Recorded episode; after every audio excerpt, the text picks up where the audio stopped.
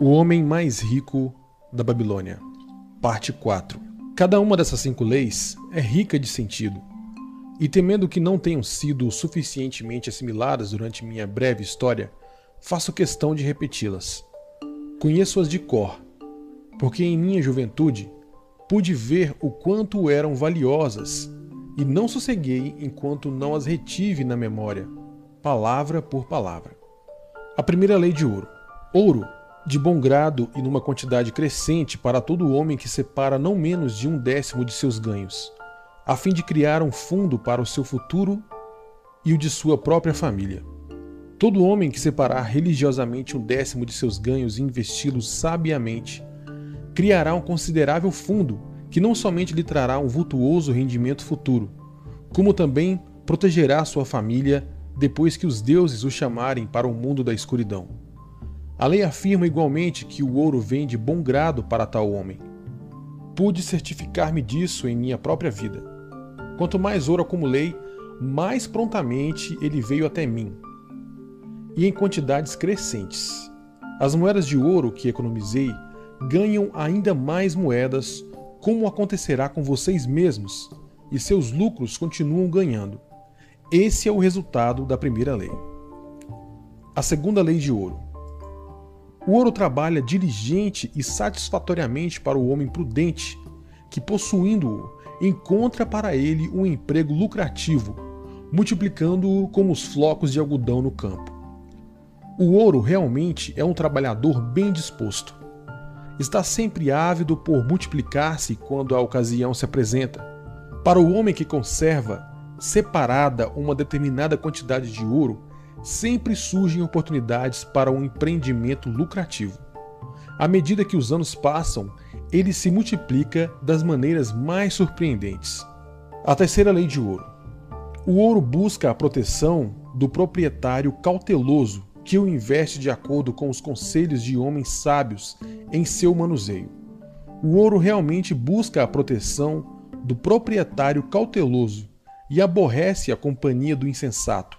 O homem que procura um conselho dos mais sábios no manuseio do dinheiro aprende cedo a não pôr em risco o seu tesouro, mas preservá-lo em segurança e gozar com satisfação seu crescimento. A quarta lei de ouro. O ouro foge do homem que o emprega em negócios ou propósitos com os quais não está familiarizado ou que não contam com a aprovação daqueles que sabem poupá-lo. O homem que tem moedas de ouro, mas não é hábil em seu manuseio, depara-se muitas vezes com situações aparentemente lucrativas. São a miúde prens de perigo de perda, e quando bem examinados por homens sábios, revelam pequenas possibilidades de lucros. Por isso, o inexperiente que possui ouro confia em seu próprio juízo e investe seu capital em negócios ou propósitos com os quais não se acha familiarizado. Comete muitos erros e paga com seu tesouro pela falta de tarimba. Sábio, aliás, é aquele que investe o seu dinheiro de acordo com o conselho dos homens acostumados a lidar com finanças. A quinta lei. O ouro escapa ao homem que o força a ganhos impossíveis, ou que dá ouvidos aos conselhos enganosos de trapaceiros e fraudadores, ou que confia em sua própria inexperiência e desejos românticos na hora de investi-lo. Propostas fantasiosas que impressionam com as histórias de aventuras sempre ocorrem ao novo proprietário de ouro. Elas surgem para adotar seu tesouro com poderes mágicos que o capacitarão a fazer ganhos impossíveis. Observem, porém, os homens sábios pois eles conhecem verdadeiramente os riscos que se ocultam por trás de todos os planos para fazer grande riqueza rapidamente. Não se esqueçam dos homens ricos de Ninive, que não admitiam qualquer coisa que pusesse em risco o principal ou não trouxesse em si mesma a certeza de lucro. Aqui termina minha história sobre os cinco leis de ouro. Ao contá-la, espero ter passado para vocês os segredos de meus próprios sucessos não há realmente segredos, mas verdades que todo homem deve primeiro aprender e então seguir quem deseja sair da multidão, a qual, como aqueles cães distantes, tem de se preocupar todos os dias com a alimentação. Amanhã entraremos na Babilônia. Olhem, Veja um fogo perene que arde acima do templo de Bel.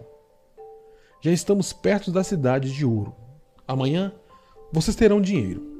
O dinheiro a que têm direito pelos seus serviços tão lealmente prestados.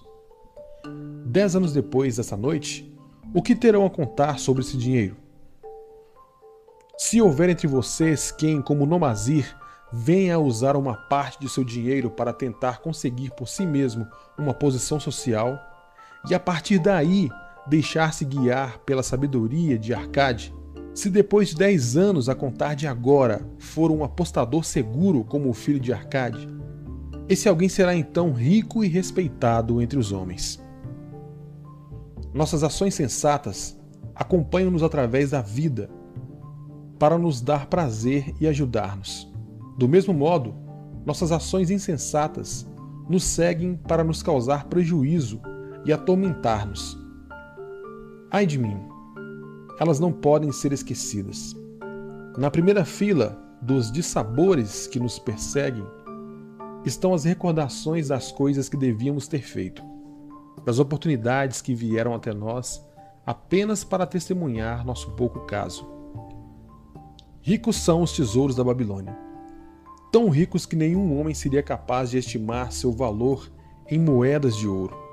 A cada ano tornam-se mais ricos e mais valiosos. Como os tesouros de qualquer terra, eles são uma recompensa, uma bela recompensa para homens de iniciativa que resolvem garantir sua justa partilha. Na força de seus próprios desejos, acha-se um poder mágico. Guie esse poder com seu conhecimento das cinco leis de ouro, o emprestador de dinheiro da Babilônia. 50 moedas de ouro Nunca antes na vida tinha Rodin, o fabricante de lanças, carregado uma quantia dessas em seu alforje de couro. Descia a estrada real, cheio de contentamento. Depois de ter deixado o palácio do soberano mais liberal do mundo. As moedas tilintavam agradavelmente à medida que o alforje preso ao cinturão balançava a cada passo. A música mais divina que já tinha ouvido. Cinquenta moedas de ouro, tudo seu. Mal podia acreditar em sua boa sorte. Quanto poder nesses discos cintilantes! Podia comprar o que bem entendesse. Uma grande casa, terras, gado, camelos, cavalos, carruagens, o que quer que desejasse. Que uso devia fazer disso? Nessa noite, enquanto entrava na rua onde ficava a casa da irmã, só conseguia pensar nessas cintilantes e pesadas moedas de ouro que lhe pertenciam. Ainda se recordava daquela noite, poucos dias antes, quando um perplexo Rodin entrou na loja de Mathon. O emprestador de dinheiro e comerciante de joias e de objetos raros. Sem sequer olhar à direita ou à esquerda para os artigos multicores cuidadosamente dispostos, ele atravessou o salão, dirigindo-se imediatamente para os fundos. Ali encontrou o amável Matom, refestelado sobre um tapete, enquanto um escravo negro servia-lhe finas iguarias. Venho em busca de seus conselhos, pois me encontro desorientado. Rodin mantinha-se impassível, de pé, o peito cabeludo aparecendo pela abertura do casaco de couro. O rosto fino e descorado de Maton sorriu, esboçando uma amável saudação. Que imprudências andou cometendo para que se viesse obrigado a procurar um emprestador de dinheiro? Deu azar em alguma mesa de jogo? Ou se deixou enredar nas malhas de alguma dama elegante? Conheço-o há muitos anos e não me lembro de já ter sido procurado por você para tirá-lo de uma enrascada. Não, não. Não se trata disso. Não estou precisando de dinheiro. Estou, ao contrário, à procura de um conselho sensato. Mas ouçam isso. O que está dizendo? Ninguém recorre ao emprestador de dinheiro para aconselhar-se. Meus ouvidos devem estar me pregando uma peça. Pois é isso mesmo. Como pode, Rodin? O fabricante de lanças demonstra mais astúcia do que todos os outros pois vem à presença de Matom, não em busca de ouro, mas de conselho. Muitos homens me procuram a fim de que lhes consiga dinheiro suficiente para pagar por suas loucuras, mas até onde sei, ninguém ainda veio até aqui atrás de um conselho. Contudo, quem realmente pode ser mais hábil nesses assuntos que o emprestador de dinheiro, a quem geralmente se pede socorro nos momentos críticos?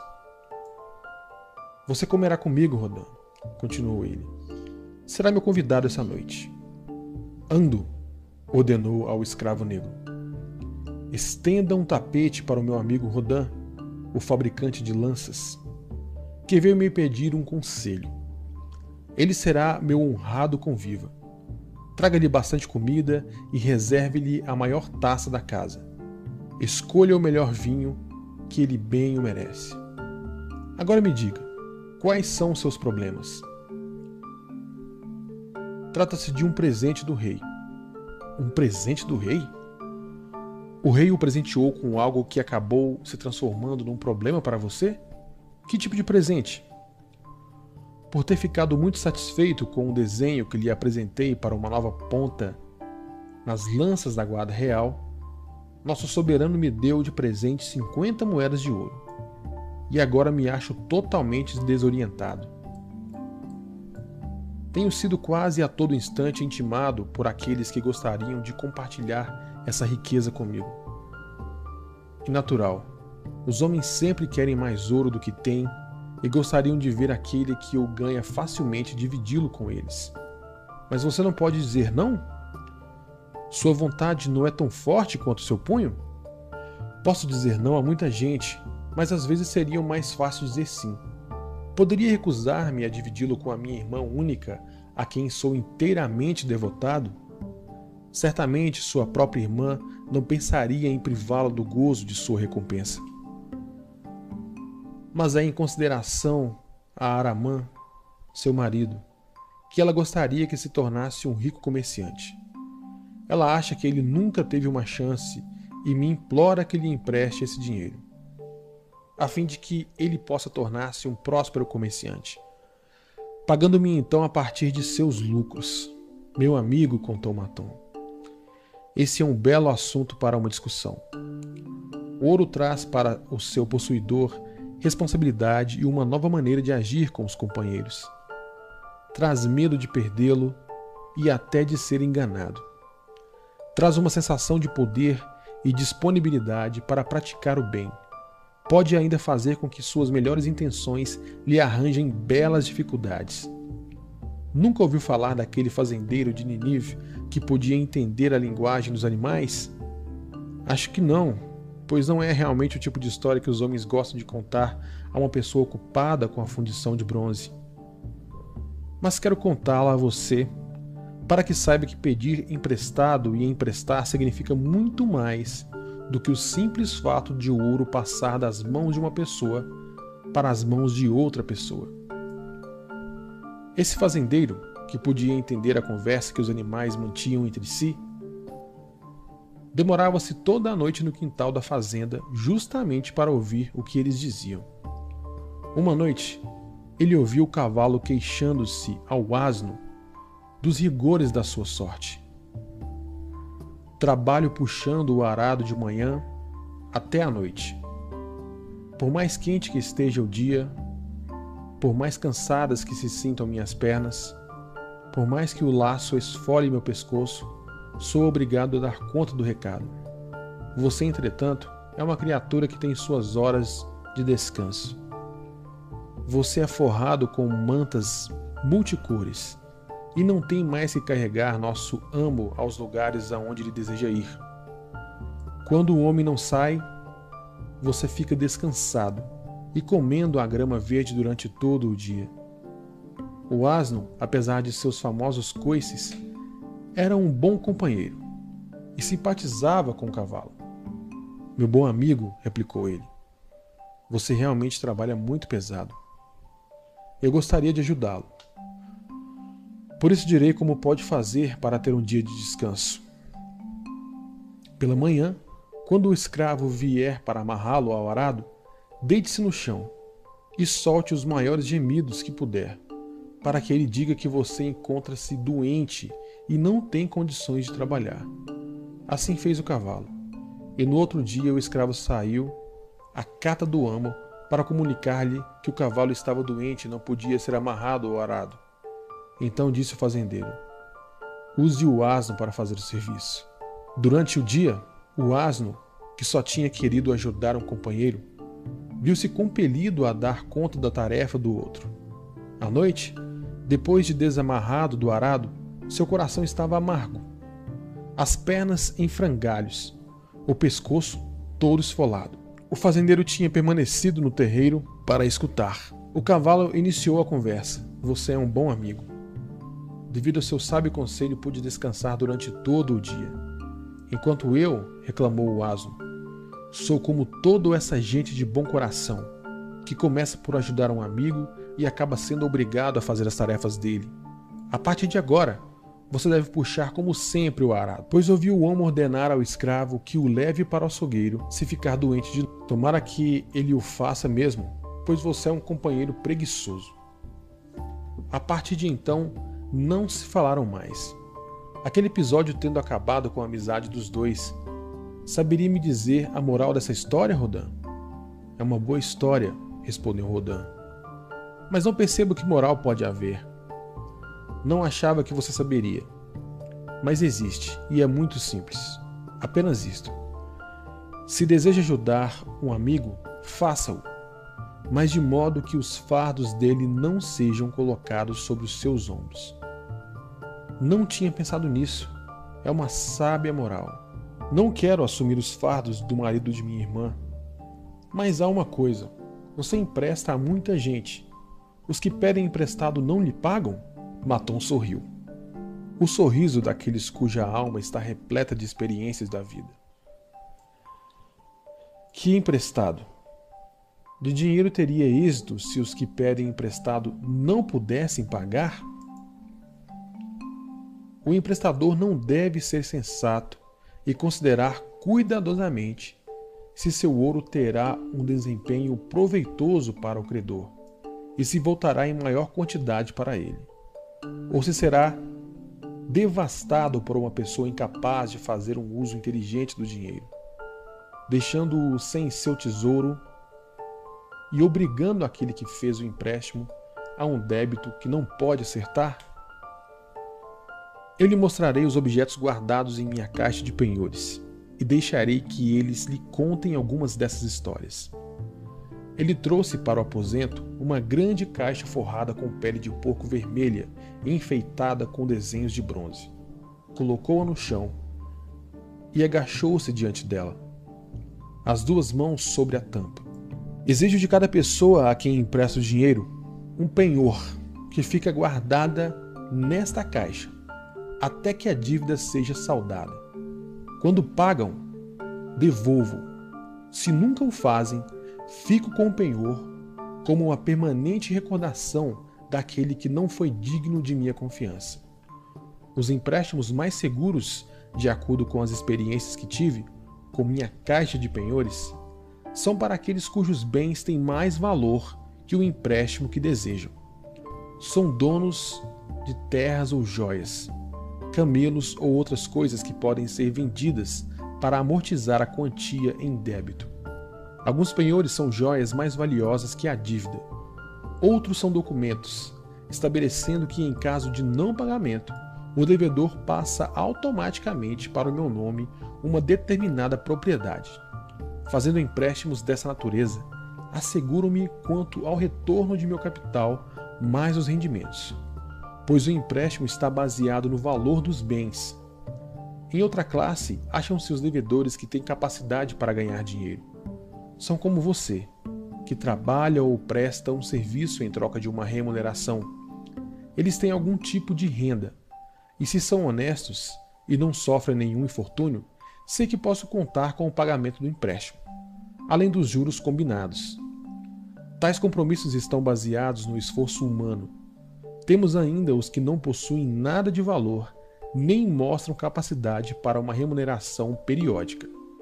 A vida é dura e sempre existirá quem se veja derrotado por suas exigências. aos empréstimos que lhes faço, ainda que tenham cuidado de estabelecer quantias mínimas. Minha caixa de penhores poderá censurar-me pelos anos vindouros, a menos que tais quantias sejam garantidas por bons amigos desses devedores que os veem como pessoas honradas. Maton destravou o fecho e abriu a tampa. Rodan curvou-se avidamente para a frente. No alto da caixa, uma echarpe cor de bronze descansava sobre um pano vermelho. Maton pegou a echarpe e acariciou-a. Isto ficará para sempre em minha caixa de penhores, porque o dono já passou há muito para a grande escuridão. Continuo guardando essa garantia, mas como uma prova de sua própria recordação, pois ele foi um bom amigo. Fizemos muito bons negócios juntos, até que voltando de uma viagem ao leste, ele trouxe uma mulher para casar-se.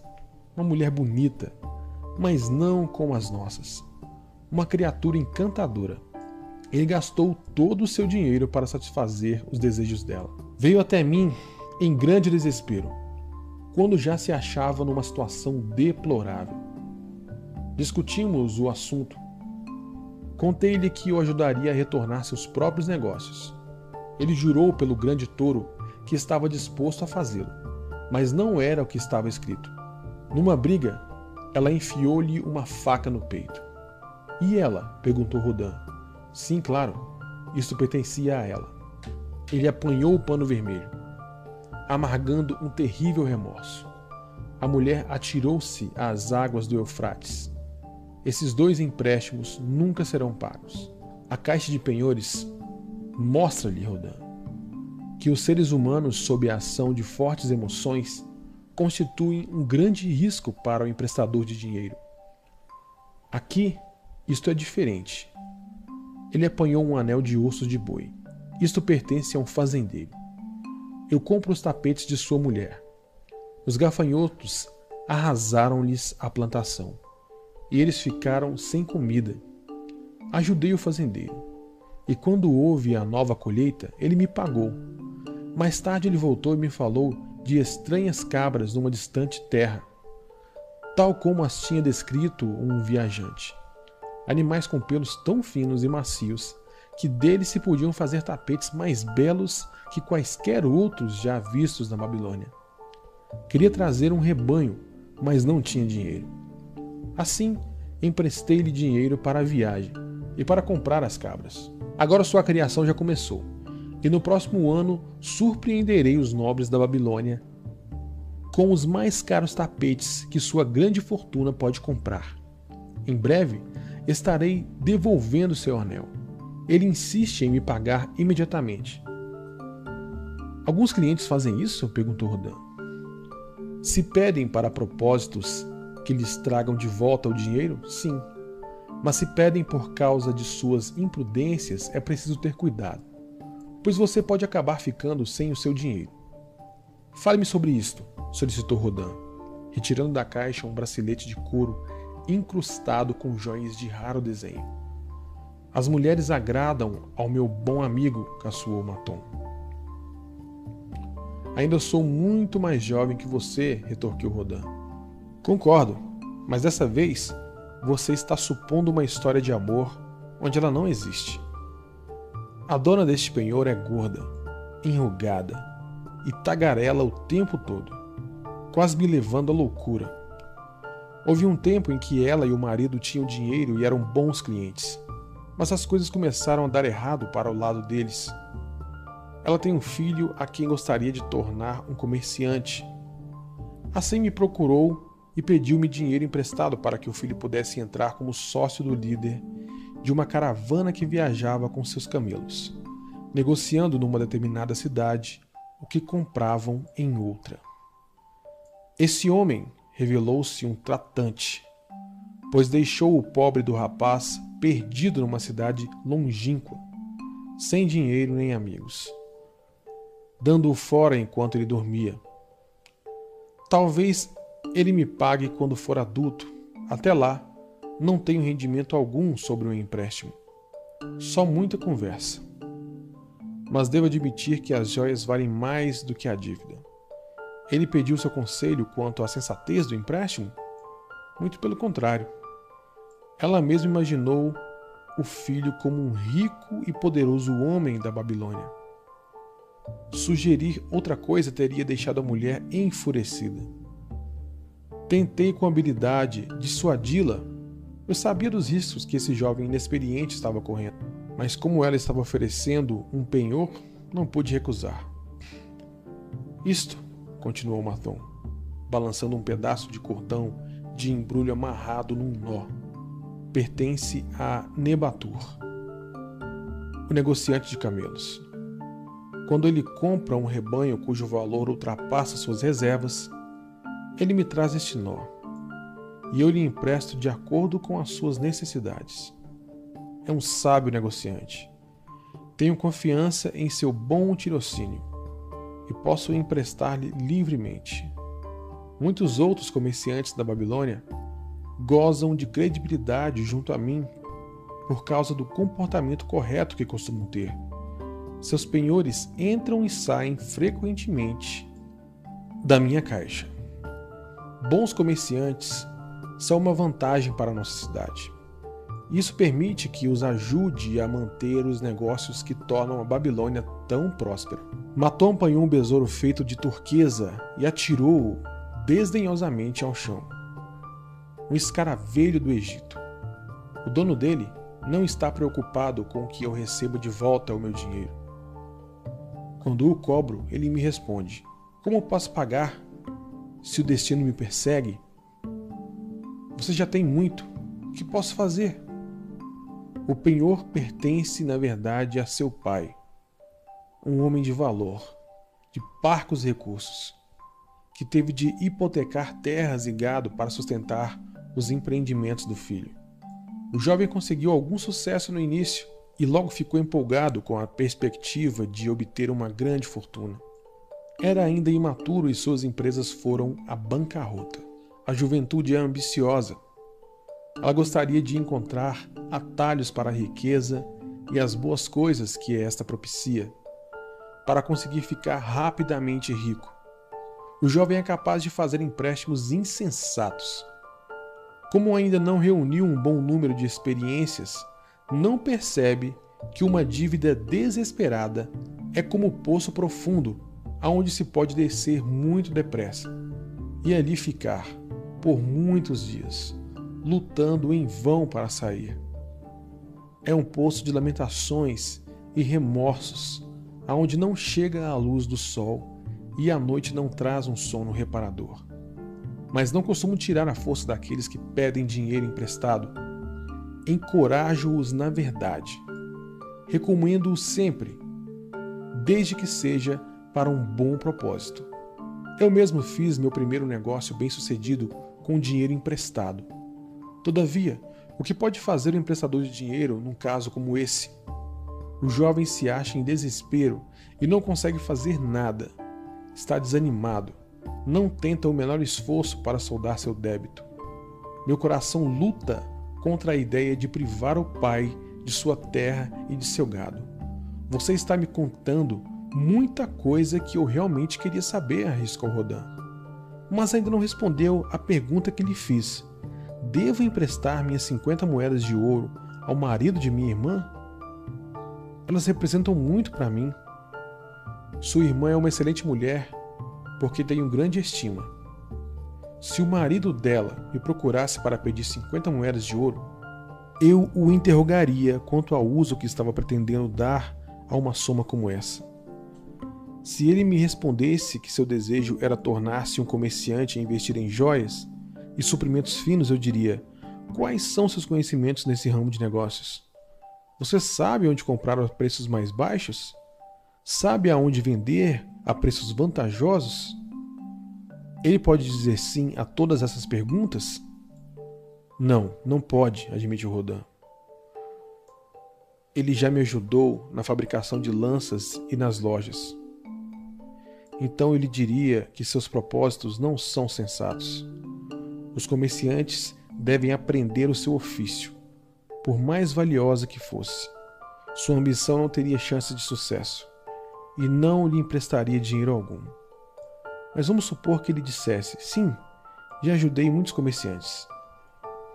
Sei como viajar a Esmirna e ali comprar a preços baixos os tapetes tecidos pelas donas de casa. Conheço igualmente homens ricos na Babilônia dispostos a pagar bem por eles. Eu diria: seu propósito é sensato e sua ambição louvável. Ficarei feliz em emprestar as 50 moedas de ouro, se você me der uma garantia equivalente ao valor do débito. Digamos que ele contra-atacasse. Não tenho outra garantia senão minha condição de homem honesto e a palavra de que lhe pagarei bem pelo empréstimo. Eu seria obrigado a ponderar. Tenho em alta conta cada moeda de ouro. Se os salteadores roubarem essas moedas de ouro durante a sua viagem a Esmirna, ou seus tapetes quando estiver voltando, você então não terá qualquer possibilidade de reembolsar-me e meu ouro terá ido embora. O ouro de Rodin é a mercadoria do emprestador de dinheiro. E fácil emprestar, se você concede um empréstimo insensato. Ele tem poucas chances de voltar para seu bolso. O emprestador prudente deseja não o risco do empreendimento, mas a garantia de que vai ser pago. É uma coisa boa socorrer os que estão em apuros, ajudar aqueles a quem o destino tem reservado contrariedades pesadas, prestar assistência aos que estão começando, para que eles possam progredir e tornarem-se cidadãos de valor. Mas tudo isso deve ser propiciado com sensatez. Você com certeza ainda se recorda do asno da história. Em nosso desejo de ser úteis, podemos correr o risco de carregar os fardos que pertencem a outrem. Novamente, me desviei de sua pergunta, Rodan. Mas ouça minha resposta. Guarde consigo suas 50 moedas de ouro. Aquilo que você ganha com seu trabalho e aquilo que lhe dão como uma recompensa pertencem a você. E ninguém tem o direito de compartilhá-los a menos que você mesmo tenha essa intenção. Se quiser emprestar seu dinheiro a fim de aumentar sua fortuna, faça-o com cautela e diversificando os clientes. Não gosto de dinheiro parado, mas menos ainda de dinheiro mal emprestado. Há quantos anos trabalha como fabricante de lanças? Três anos completos. Quanto guardou sem contar o presente do rei? Três moedas de ouro. Em cada ano trabalhado, você deixou de adquirir boas coisas para economizar de seus vencimentos uma moeda de ouro? É como está dizendo. Então poderia economizar em 50 anos de trabalho 50 moedas de ouro por sua abnegação? Seria realmente uma vida inteira de trabalho. Acha que sua irmã desejaria acabar com as economias de 50 anos de trabalho para que seu marido possa fazer uma tentativa na profissão de comerciante? Bem, nos termos que você está usando, não. Então vá até ela e diga-lhe: Trabalhei todos os dias, exceto os de descanso, durante três anos, da manhã à noite, e recusando a mim mesmo muitas coisas que meu coração desejava. Minhas economias em cada ano de trabalho e renúncia não passam de uma moeda de ouro. Você é minha irmã favorita. E eu gostaria que seu marido encontrasse algo que lhe trouxesse bastante prosperidade. Se ele submeter a mim um projeto que pareça sensato e cabível a meu amigo Maton, então lhe emprestarei de bom grado minhas economias de um ano inteiro, para que ele possa ter uma oportunidade de provar que tem condições de ser bem-sucedido. Faça isso.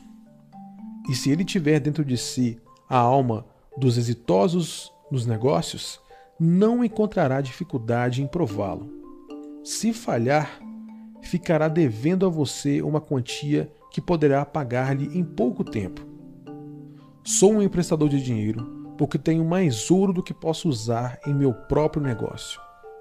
Faço com que esse excedente trabalhe para os outros e dessa forma produza mais ouro. Não posso me dar ao luxo de correr o risco de perdê-lo. porque trabalhei muito e recusei a mim mesmo muitas coisas para ter condições de guardá-lo. Por isso, não o emprestarei mais, se não estiver certo de que ele se acha em boas mãos e que voltará para mim. Tampouco o emprestarei se não estiver convencido de que seus ganhos podem ser imediatamente pagos.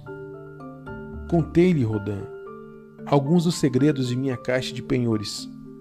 Por eles você pode perceber as fraquezas dos homens e a ânsia que experimentam em pedir emprestado, ainda que não estejam suficientemente certos de que terão como saldar a dívida. Por aí você pode ver quão frequentemente suas altas esperanças de obter grandes lucros, se apenas tivessem dinheiro, não passam de esperanças falsas que eles não têm capacidade nem treinamento para entender. Agora, Rodan, você tem condições de usar sua recompensa para ganhar mais ouro. Pode até tornar-se, se quiser, um emprestador de dinheiro, se souber preservar adequadamente o seu. Ele produzirá muitos lucros para você e será uma rica fonte de satisfação e vantagens durante todos os dias de sua vida mas se deixar escapá-lo, ele será uma fonte constante de remorso e lamentações. O que deseja mais para esse ouro que você tem guardado no alforge? Guardá-lo com segurança. Bem falado, replicou Maton, aprovando. Primeiro, deseja guardá-lo com segurança. Acha que sob a custódia do marido de sua irmã ele estaria realmente a salvo de uma possível perda? Temo que não pois ele não é um bom guardador de dinheiro. Portanto, não se deixe enlear por qualquer sentimento de obrigação em confiar seu tesouro a quem quer que seja. Se quiser ajudar sua família e amigos, busque outros meios que não de arriscar a perda de seu tesouro. Não esqueça que o ouro consegue escapulir de modo inesperado das mãos de todos aqueles que não sabem guardá-los com inteligência. Consumir sua fortuna de maneira extravagante é o mesmo que deixar que os outros acabem com ela por você. Depois da segurança, o que deseja para seu tesouro? Que ele me faça ganhar mais dinheiro. Novamente fala com sabedoria. Ele foi feito para ganhar e crescer o máximo possível. O dinheiro ganhado sensatamente pode dobrar seus lucros antes que um homem como você chegue à velhice. Se arriscar a perdê-lo, arrisca-se igualmente a deixar de ganhar tudo o que ele pode render. Por isso, não se torne a presa dos planos fantásticos de homens sem prática, que sempre acreditam encontrar meios de fazer o dinheiro alcançar lucros extraordinariamente altos. Tais planos são criações de visionários que nada sabem a respeito das infalíveis leis do negócio. Seja moderado naquilo que esperava ganhar para que possa garantir e gozar de sua fortuna.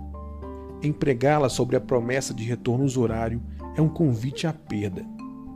Busque associar-se a homens empreendimentos cujo sucesso é estabelecido, para que seu tesouro possa ganhar livremente com a perícia deles e ser guardado com segurança pela sabedoria e experiência deles. Assim, Espero que você possa evitar os infortúnios que acometem muitos dos filhos dos homens a quem os deuses decidiram por bem confiar alguma riqueza. Quando Rodin quis agradecer-lhe por seus sábios conselhos, Maton fez que não ouvira, mas ainda disse: O presente do rei lhe propiciará muita sabedoria. Se resolver guardar os 50 moedas de ouro você precisará ser realmente cauteloso. Muitos usos o tentarão. Ouvirá muitos conselhos, numerosas oportunidades de fazer grandes lucros serão oferecidas a você.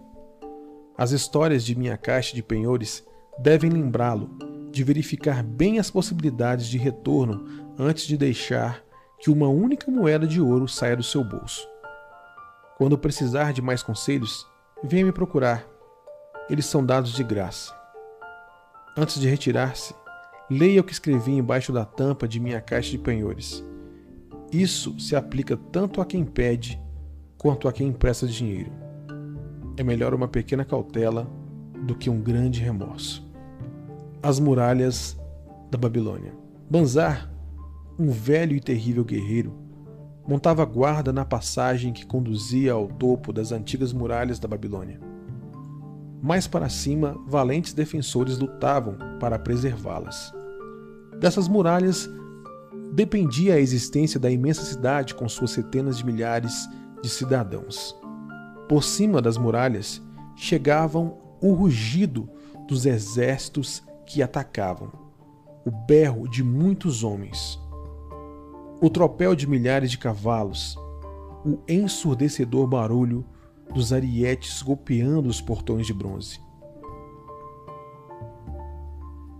Do lado de dentro, postara-se uma coluna de lanceiros para impedir a invasão dos inimigos, caso os portões cedessem.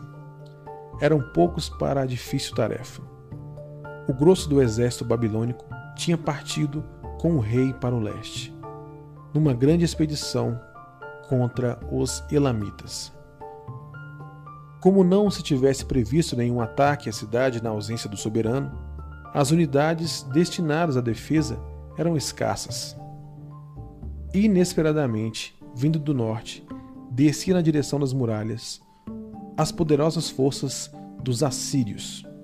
E agora as muralhas precisavam ser protegidas, ou a Babilônia estaria condenada. Em torno de Banzar acotovelava-se grande número de cidadãos, pálidos e aterrorizados, que tinham vindo em busca de notícias da batalha. Com muda estupefação, eles divisavam a corrente de feridos e mortos sendo conduzidos ou carregados para a passagem. Aqui se achava o ponto crucial do ataque. Depois de três dias cercando a cidade, o inimigo repentinamente concentrara sua grande força contra a seção e sua porta. Do alto da muralha, os defensores da cidade rechaçavam as plataformas que se erguiam e as escadas de mão dos atacantes com flechas. Óleo fervente, e se algum dos inimigos alcançavam o topo com lanças. Contra os defensores, milhares de arqueiros assírios despejavam uma barragem de flecha mortífera. O velho Banzar estava numa posição vantajosa para obter notícias. Achava-se próximo ao conflito e era o primeiro a ouvir os mais recentes reveses dos frenéticos atacantes. Um comerciante idoso cercou-o, tentando alcançá-lo com as mãos trêmulas. Diga-me, o que está acontecendo? Diga-me, por favor, suplicou. Eles não podem entrar, meus filhos encontram-se com um bom rei. Não há ninguém para proteger minha velha esposa. Meus bens, eles irão pilhar tudo. Meus alimentos, eles não deixarão nada. Nós somos velhos, muito velhos, para defender a nós mesmos, muito velhos para nos tornarmos escravos. Passaremos fome, morreremos. Diga-me que eles não podem entrar. Procure ficar calmo, bom comerciante, respondeu o guarda. As muralhas da Babilônia são fortes. Volte para casa e diga à sua mulher que as muralhas protegerão vocês e seus bens de modo tão seguro quanto protegem os ricos tesouros do rei. Fique perto das muralhas para que as flechas inimigas não o alcancem.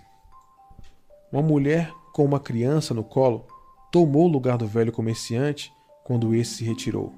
Soldado, o que pode ver daí do alto? Conte-me a verdade, para que eu possa tranquilizar meu pobre marido. Ele está de cama, com febre, devido aos terríveis ferimentos que recebeu. Mas insiste em conservar a armadura e a lança para proteger-me, pois estou esperando um filho.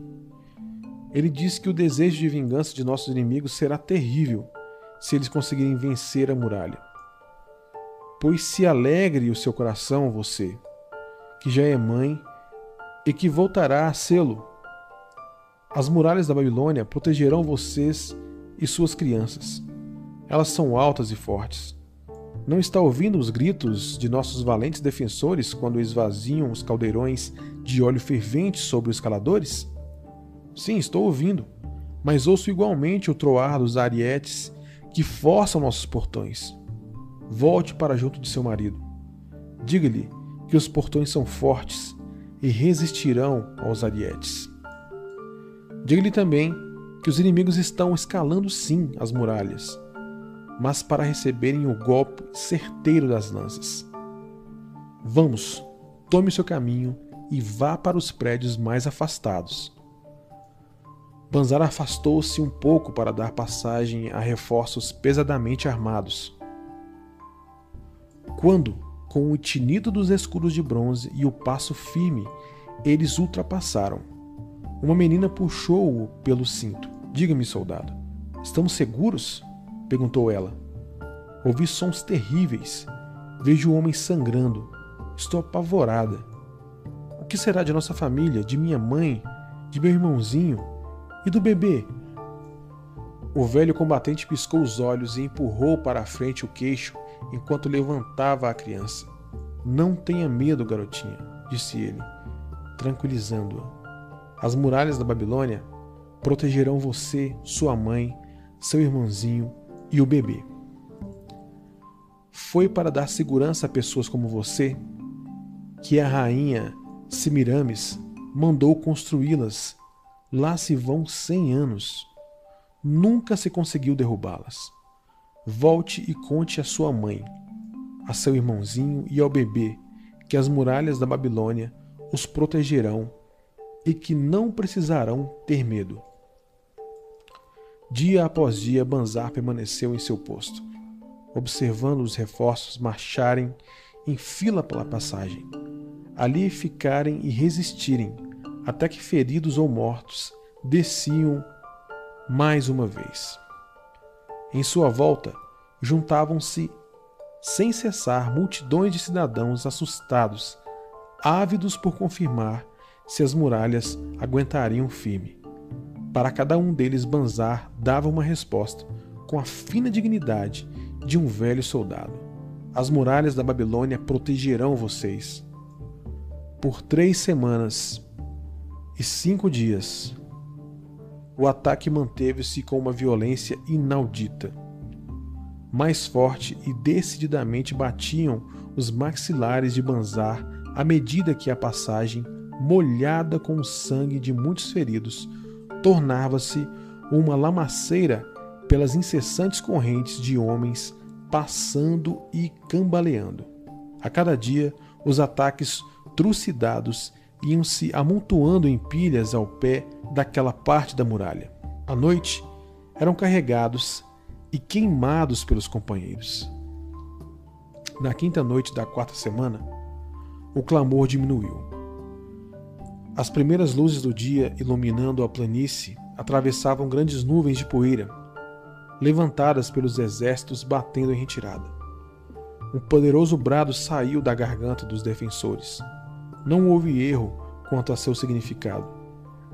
Ele foi repetido pelas tropas posicionadas para dentro das muralhas. Ecoou pelas ruas entre os cidadãos, espalhou-se pela cidade, com a violência de uma tempestade o povo foi para as ruas, tomadas por turbas incontroláveis. O medo, enclausurado por semanas, encontrou uma saída no selvagem coro de alegria. Do cume da alta torre do templo de Bel, arderam por muitos tempos as chamas da vitória. Através do céu se expandiram colunas de fumaça, azul para levar o mais longe possível aquela grata mensagem. As muralhas da Babilônia tinham mais uma vez repelido um cruel e poderoso inimigo disposto a saquear seus ricos tesouros e a violentar e escravizar seus cidadãos. Babilônia manteve-se viva século após século, porque foi inteiramente protegida.